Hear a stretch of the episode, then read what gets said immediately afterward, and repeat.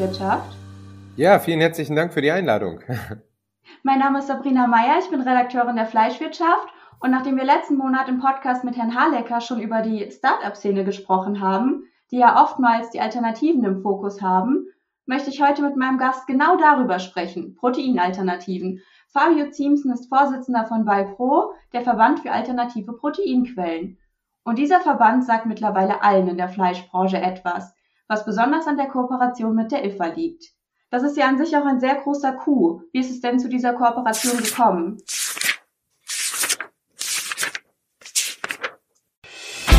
Wer kennt es nicht? Die einen wollen Produkte aus Fleisch, die anderen ernähren sich vegetarisch oder vegan. Mit Maschinen von FEMAG gibt es für sie kein Entweder oder mehr. Die flexibel einsetzbaren Vakuumfüller und Vorsatzgeräte portionieren und formen ihr Produkt schonend und gewichtsgenau. Von vegetarischer und veganer Wurst in Alginathülle über saftige Burger Patties aus Rindfleisch bis hin zu gefüllten und ungefüllten Bällchen aus pflanzlichen Proteinen. Überzeugen Sie sich selbst vom 14. bis 19. Mai auf der IFA in Frankfurt, Halle 8, Stand B04.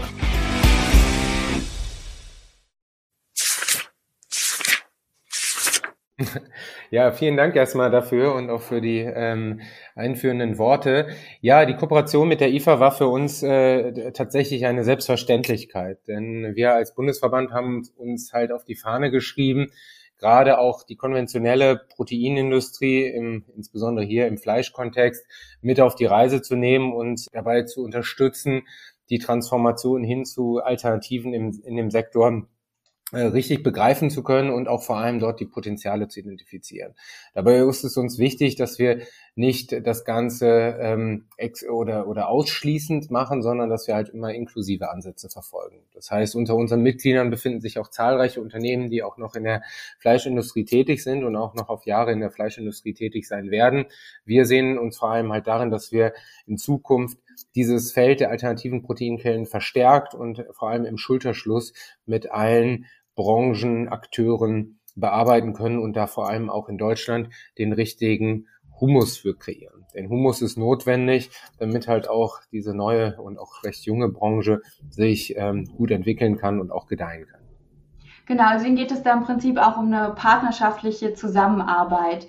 Wie wird denn Ihr Messeauftritt aussehen? Kurz gesagt, worauf können wir uns freuen auf der IFA? Ja, grundsätzlich ist es so, dass wir natürlich klassisch mit einem Standort vertreten sein werden und auf einigen Konferenzen ähm, sprechen werden. Ähm, aber für uns ist es vor allem wichtig, auf der Messe aktiv zu sein, dort auch in die Gespräche zu gehen mit den einzelnen Akteuren und dort vor allem auch ähm, ein Bewusstsein dafür zu kreieren, dass äh, diese neue Branche in keinster Weise jetzt ähm, als, als, als Feind gesehen werden muss oder beziehungsweise als Kontrapunkt, denn das ist nicht unser Ziel, sondern dass es vor allem darum geht, äh, zu erläutern, wo gerade wie ich schon gesagt habe, nicht nur die Potenziale sind, sondern wo wir vor allem auch noch Herausforderungen haben, die wir nur gemeinsam bewältigen können. Und dass es viele Felder gibt, die unserer Meinung nach noch sehr agnostisch betrachtet werden, die in Zukunft aber ähm, vor allem international eine immer bedeutendere Rolle spielen werden. Und da muss es einfach ein, ein äh, sag ich mal, ein Bestreben nach äh, einem innovativen und einem offenen Gedanken geben. Und das ist vor allem das, was wir dann auch in den, in den Gesprächen ähm, äh, mit den einzelnen Akteuren dort äh, anregen wollen. Ja, nach all den Pandemiejahren spreche ich sicherlich für die ganze Branche, wenn ich sage, die Menschen freuen sich auf die IFA. Die Menschen wollen endlich wieder zusammenkommen und sich persönlich austauschen. Wie sieht das denn bei Ihnen aus? Sind Sie denn aufgeregt vor dem ersten großen Auftritt? Vor dem ersten großen Auftritt, also auf der IFA definitiv. Äh, wir hatten das große Glück, dass 2021 schon äh, eine, eine große Kölner Messe mitgemacht haben, die Anuga, und dass wir auch ähm, selbstverständlich beim Fleischkongress vertreten waren, wo natürlich auch die Branche ist. Das ist natürlich jetzt im, beim Fleischkongress nichts im Vergleich zu der IFA, aber wir sehen schon dieser Veranstaltung entgegen und freuen uns auch besonders darauf und hoffen natürlich, dass äh, wir ein Stück weit auch ein bisschen Normalität wieder, wieder verspüren.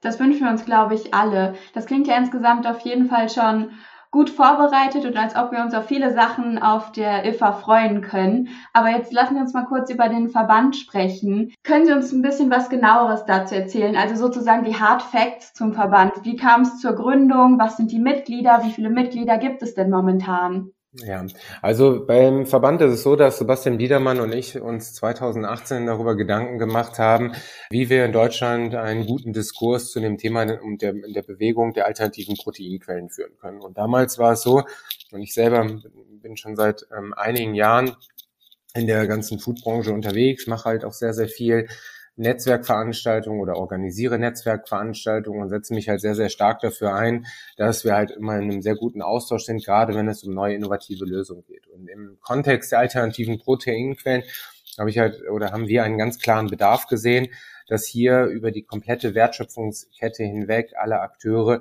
in Gespräche gehen und sich darüber austauschen können, wo man sich gegenseitig unterstützen kann, wie man im Grunde neue Themen entwickeln kann und wo vor allem halt auch die angesprochenen Potenziale liegen. Was sind Szenarien, die es allen im Grunde ermöglichen, hier auch langfristig Strategien zu entwickeln. Und dabei war es uns wichtig, vor allem halt nicht ideologisch unterwegs zu sein, also sprich die konventionelle Industrie zu verteufeln, sondern vor allem proaktiv uns für diesen Bereich der alternativen Proteinquellen einzusetzen. Das heißt, wir glauben sehr, sehr stark an das Prinzip einer Planetary Health Diet. Das heißt, dass wir dort eine stärkere Ausdifferenzierung in den verschiedenen Ressourcen haben werden, dass wir uns einfach langfristig auch so ernähren müssen, wir als Konsumenten, wir als Menschen, dass wir diese Welt auch noch in 2050 bewohnen können, wenn wir 9,8 Milliarden Menschen auf diesem Planeten haben, wenn wir ganz andere Voraussetzungen haben durch das Klima, durch eine Ressourcenverteilung, die wir jetzt noch gar nicht absehen können. Und dabei sind diese Lösungen einfach notwendig. Und sei es, dass wir hier von den, den vier großen Produktkategorien sprechen, also Fleisch, Fisch, Milch und Ei-Alternativen, aber vor allem natürlich auch in den verschiedenen Technologien. Das heißt, von klassischen pflanzenbasierten Lösungen über das Themenfeld der Fermentation, über das Thema Themenfeld der Precision Fermentation oder auch der Cellular Agriculture bis hin zu Algenlösungen oder aber auch dem Themenfeld der Insekten. Und das ist, sind halt genau diese Bereiche, die wir uns genauer unter die Lupe genommen haben und dort in den vergangenen Jahren auch sehr, sehr gute Gespräche, Dialoge entwickelt haben. Wir haben regelmäßige Formate aufgesetzt und ja, da muss ich gerade mal einhaken. Das sind natürlich sehr viele Kernthemen, mit denen Sie sich auch beschäftigen und sehr viele Themengebiete. Und Sie haben ja auch an mehreren Stellen schon erwähnt, dass Ihre Mitgliederstruktur im Prinzip sehr breit gefächert ist, auch aus der klassischen Fleischbranche. Aber was sind denn so die aktuellen Ziele oder Projekte, an denen Sie gerade arbeiten? Also die aktuellen Ziele und Projekte sind ganz klar, dass wir uns zum Beispiel jetzt, und das ist äh, witzig, dass Sie das ansprechen, in, in, genau nach diesem Gespräch haben wir eine Arbeitsgruppe, wo wir uns mit dem Thema Cellular Agriculture auseinandersetzen und dort den Status quo in Deutschland genauer beleuchten, Aktionsfelder definieren, gucken, wie es mit der Taxonomie aussieht, also sprich den Begrifflichkeiten in dem Bereich wo noch Aufklärungsarbeit geleistet werden kann. Dort sprechen wir mit dem Good Food Institute, dort sprechen wir mit ProVeg, dort sprechen wir mit einer CELAC Germany, dass wir vor allem auch gucken, international, wo stehen wir, dass wir dem Innovationsstandort Deutschland mehr Sichtbarkeit verleihen. Dafür sind gerade solche Messen wie die IFA, aber auch eine Anuga notwendig, um halt dort auch den äh, Innovationsstandort ja, eine, eine Bühne bieten zu können und vor allem halt auch den ganzen Startups und neuen Akteuren in diesem Bereich die richtigen Anknüpfungspunkte zu leisten. Das heißt, ähm, wenn ich darüber spreche, dass wir Mitglieder über die komplette Lebensmittelwertschöpfung haben, dann ist der nativen Proteinsegment schon wesentlich weiter, als das in der klassischen Lebensmittelindustrie ist. Das heißt, wir haben Akteure wie beispielsweise Venture Capital Unternehmen, wie beispielsweise Unternehmen, die aus der aus der Biotechnologie kommen, wie Evonik, wie eine, eine Merck, die hier auch ein ganz anderes Spielfeld äh, sehen und dort dann am Ende des Tages auch für den richtigen Diskurs sorgen zu können, das ist das, was wir uns auf die Fahne geschrieben Ich meine, bei so vielen verschiedenen Mitgliedern, da ist es sicherlich auch nicht immer leicht, sich einig zu werden. Sie haben ja auch den Slogan differenzieren statt ideologisieren. Ist es denn manchmal schwierig, mit der Fleischbranche zusammenzuarbeiten, wenn Sie auch die klassischen Fleischverarbeiter im Verband haben oder herrscht eigentlich Einigkeit über die Marschrichtung? Also in der, in der Regel ist es so, dass wir für Akteure, die diesen neuen Bereich nicht als, äh, als einen Wachstumsbereich anerkennen, definitiv nicht die richtige Plattform sind. Das kann man ganz klar so sagen. Und da gab es sicherlich am Anfang auch, weil wir ein paar hitzige Diskussionen im Verband geführt haben, ne, ne, auch ganz klare Statements von Akteuren, die gesagt haben, dann ist das nicht mein Verband. Das ist aber auch völlig in Ordnung. Und so muss ich ganz ehrlich sagen, die Akteure, die jetzt alle dabei sind, die glauben an diesen neuen Bereich als ein Wachstumsfeld und auch an einem Wachstumsfeld, was neben dem klassischen Kerngeschäft funktionieren kann, sei es bei Akteuren aus der Prozess- und Verfahrenstechnologie, aber auch natürlich bei den klassischen Endprodukten. Wir haben Unternehmen wie Burger King, die bei uns Mitglied sind und das auch als eine der großen Chancen sehen. Und das ist halt einfach ähm, eines der, der, der großen Merkmale unseres Verbandes. Ähm, wir sind halt kein starrer Verband, der sich jetzt dafür einsetzt, äh, bloß möglich des, des Verbandswegens zu existieren, sondern dieses Netzwerkmomentum, diese, dieses, äh, was man so neudeutsch als Community Building bezeichnet, das ist einer der elementaren äh, Merkmale unseres Verbandes. Und wir vernetzen unheimlich viel das ist auch etwas, was ich mich gefragt hätte. Ein Verband ist ja nun mal eine, ich nenne es mal relativ alte Organisationsstruktur und auch etwas, ich meine, das sind ja Mitglieder, die sich einem Interesse und einem Ziel verschrieben haben. Wie passt es eigentlich zusammen zu diese, also diese alte Form der Interessenvertretung und dieses neue moderne Thema, wo man sich mehr Agilität und Flexibilität wünscht und mehr Innovation? Das ist ja im ersten Moment wirkt es ja ein bisschen konträr. Ja, also die äh, Verbandsstruktur ist sehr, sehr lean, wie man auch hier neudeutsch bezeichnet, also eine sehr schlanke Organisation, was uns äh, sicherlich von einigen anderen Verbänden unter, äh, unterscheidet. Und wir haben uns für das Modell eines Verbandes entschieden, weil wir halt auch gesagt haben, es muss schon ein Stück weit etwas Institutionelles haben. Das heißt, dass die Mitglieder sich dem, dem, dem klassischen Verbandswesen ähm, damit, damit können im Grunde viele Akteure etwas anfangen. Und die, die, sage ich mal, bislang noch nichts damit anfangen konnten, die werden halt dadurch abgeholt, dass wir halt sagen, wir sind eine Community. Wir äh, treffen uns einmal im Monat in unserem Ballpro Roundtable, der immer am letzten Dienstag des Monats stattfindet. Und dort ähm, tauschen sich dann die verschiedenen Akteure halt aus. Da wird jeder die Möglichkeit, sich dort äh, vorzustellen. Wir gehen äh, einmal die, die, die ganzen Mitglieder durch, dann sagt jeder, was er gerade für Aufgabenbereiche hat. Die Mitglieder merken sich das. Hier ist jemand vom Unternehmen XYZ, der arbeitet gerade an dem Thema. Und dann äh, sorgen wir im Nachhinein immer für die Vernetzung. Und das sind halt solche relativ kleinen Maßnahmen, die aber schon etwas äh, wirklich bewegen können und auch was äh, ähm, ähm erzeugen können. Und das sind so so äh, Themenfelder, wo wir uns weiter und weiterentwickeln. Genau. Also würden Sie sagen, die Verbandsstruktur holt jeden ab? Jeden Akteur, den genau, die holt, genau, genau, die holt, holt jeden ab und ähm, ich muss auch ganz ehrlich sagen, hätten wir uns jetzt als äh, als äh, Alternativ-Protein-Community bezeichnet, dann ähm, wäre es sicherlich an der einen oder anderen Stelle, also das sind wir de facto nicht. Wir haben schon das Anliegen, auch wie ein Verband in Berlin wahrgenommen zu werden. Wir sind dort mit mit den verschiedenen Akteuren äh, im Gespräch ähm, und äh, das ist halt auch eines der, der wichtigen Anliegen, die wir haben. Für uns war jetzt bislang, weil wir ja auch noch, würde ich sagen, trotzdem ein recht junger Verband sind, das Hauptaugenmerk äh, darauf, dass wir halt erstmal eine, ja, die, die Akteure alle hinter uns äh, sammeln können, dass wir auch eine gewisse Aussagekraft haben und ähm, da würde ich sagen, sind wir jetzt ein wesentliches Stück weiter und jetzt geht es halt darum, in, den, in, den, in die nächste Phase zu gehen. Besonders als junger Verband hat man ja noch sehr viele Ziele und Wünsche für die Zukunft. Wählen wir einfach einmal Wunschkonzert. Was wäre denn die Idealvorstellung, wie es weitergehen soll?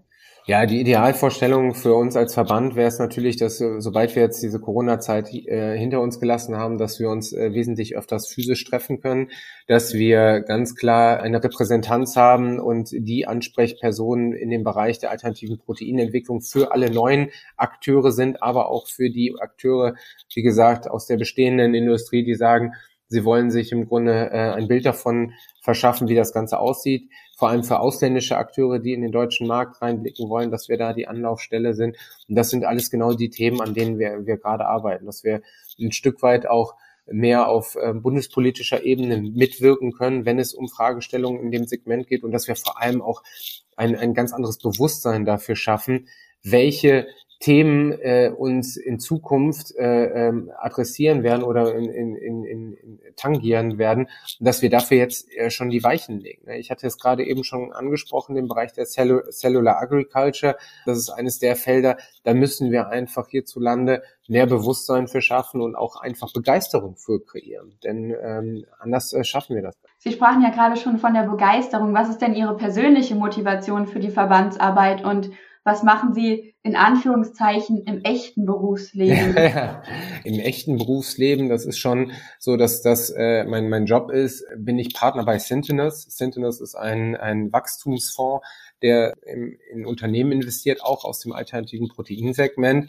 Wir unterstützen da vor allem dabei, dass diese Unternehmen halt gerade in der Wachstumsphase nur mit, äh, mit unseren, mit finanziellen Mitteln unterstützt werden, sondern auch ganz klar strategisch so. Und mein persönliches Interesse und meine Motivation ist einfach, dass es ein unheimlich spannendes Feld ist, ein ganz neuer Wirtschaftsbereich, der sich dort aufmacht, der einfach in, in, in vielen, sage ich mal, also nicht nur auf, auf die junge Zielgruppe ähm, oder auf die Generation XYZ äh, einzahlt, sondern mittlerweile Großteile der Gesellschaft tangiert. Und ähm, dass ich einfach glaube, dass wir dort eine sehr, sehr große Chance haben, die sich einfach mit einem, mit einer, mit einer kulinarischen Begeisterung umsetzen lässt. Und wenn man halt äh, nicht nur eine, eine Begeisterung für, für Essen an sich hat und auch für Kulinarik und dergleichen, sondern auch für Innovation, für neue Technologien, für, für, für ähm, eine, eine ganz neue Form der Kommunikation, dann ist das genau der Bereich, in dem wir gerade sein sollten. Und eins sei dazu noch gesagt, das finde ich halt einfach auch sehr spannend an dieser neuen Generation der alternativen Proteinquellen. Ich meine,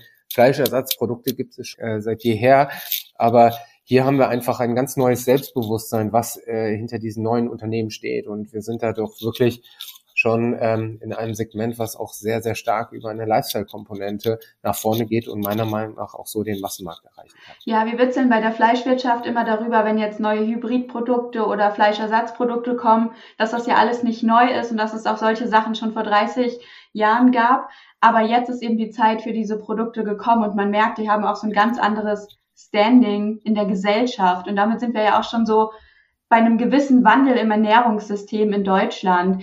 Was glauben Sie denn, in welchem Zeitrahmen wird dieser Wandel passieren? Und welche bahnbrechenden Produkte oder Ideen unterstützen denn diese Entwicklung? Sind es allein die Fleischalternativen oder gibt es da noch andere Entwicklungen? Sie haben ja eben schon von der Cellular Agriculture gesprochen, der global auch richtig an Fahrt gewinnt.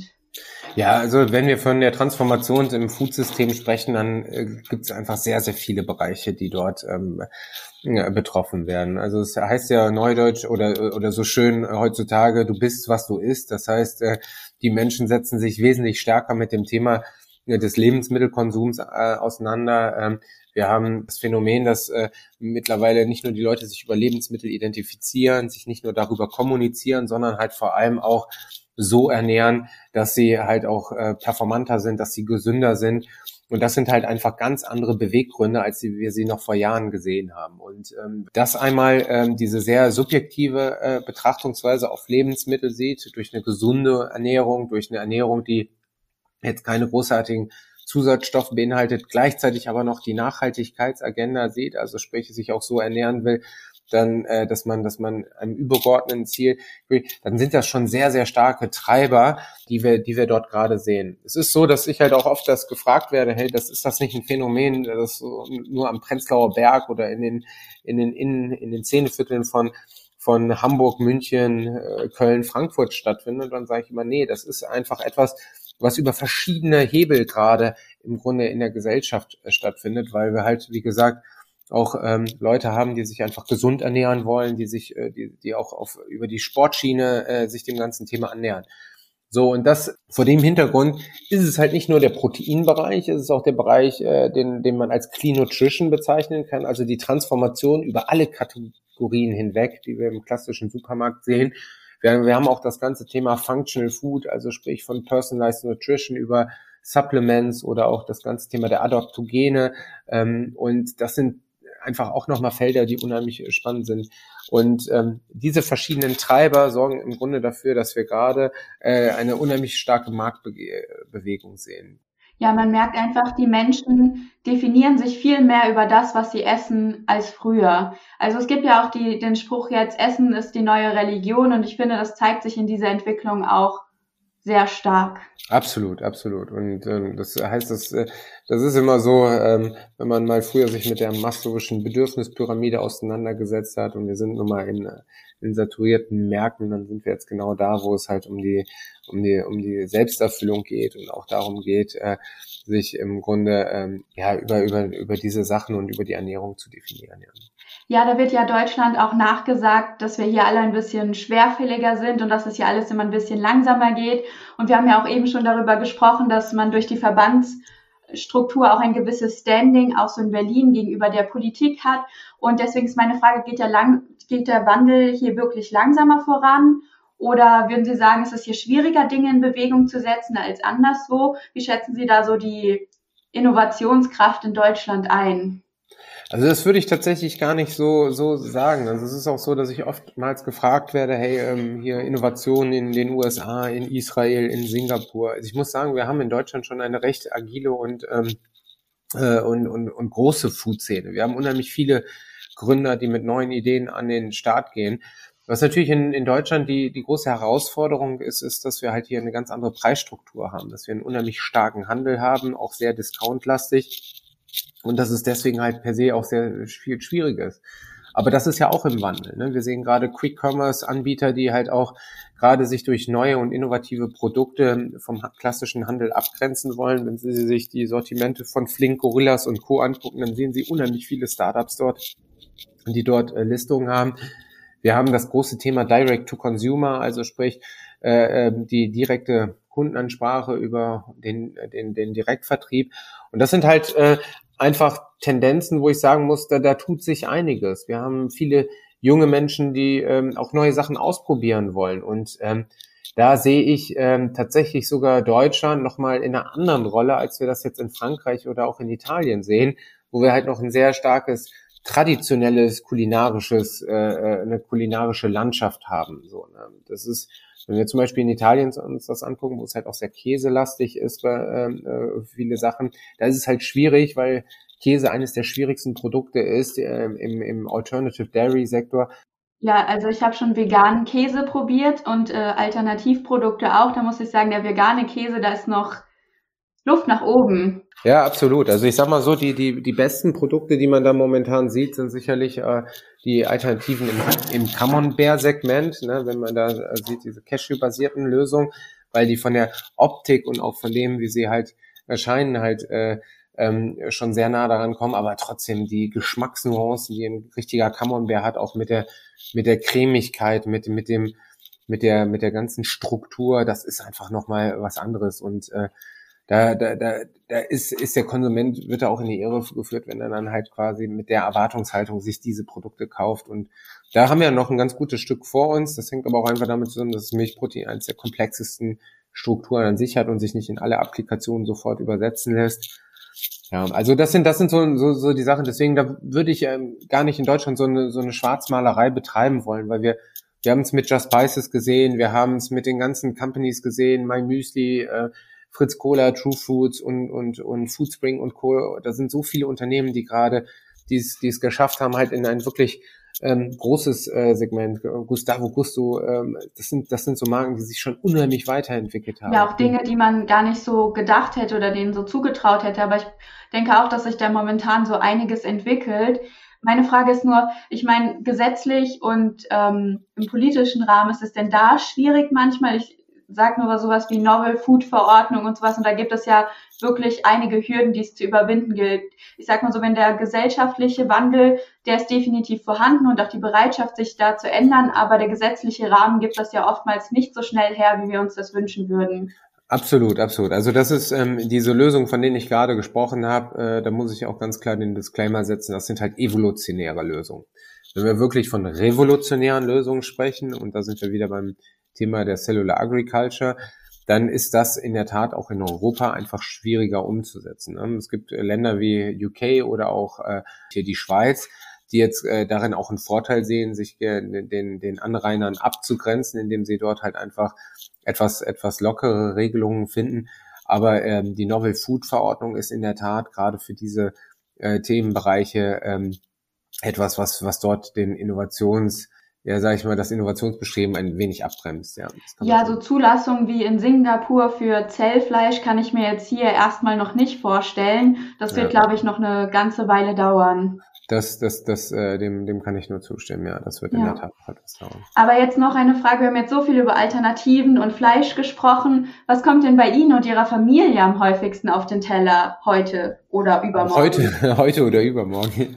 Ja, also das ist in der Tat so. Ähm, wir ernähren uns äh, ähm, auch sehr bewusst. Also wir kaufen ähm, auch äh, schwerpunktmäßig ähm, eher pflanzenbasierte Produkte ein. Also ähm, Gemüse, Obst wird bei uns sehr, sehr viel konsumiert. Ich stehe auch gerne oder ich koche auch sehr, sehr viel ähm, bei, bei uns. Aber ähm, ich mache im Fleischkonsum ähm, schon sehr, sehr große Abstriche, aber schließe es nicht komplett aus meiner Ernährung aus. Und da, wie gesagt, habe ich auch diesen Gedanken einer Planetary Health Diet äh, ähm, vor Augen. Also bei uns wird ähm, einmal die Woche oder einmal alle zwei Wochen schon auch Fleisch konsumiert, aber halt sehr, sehr bewusst und dann achten wir darauf, auch, wo, wo das Fleisch herkommt.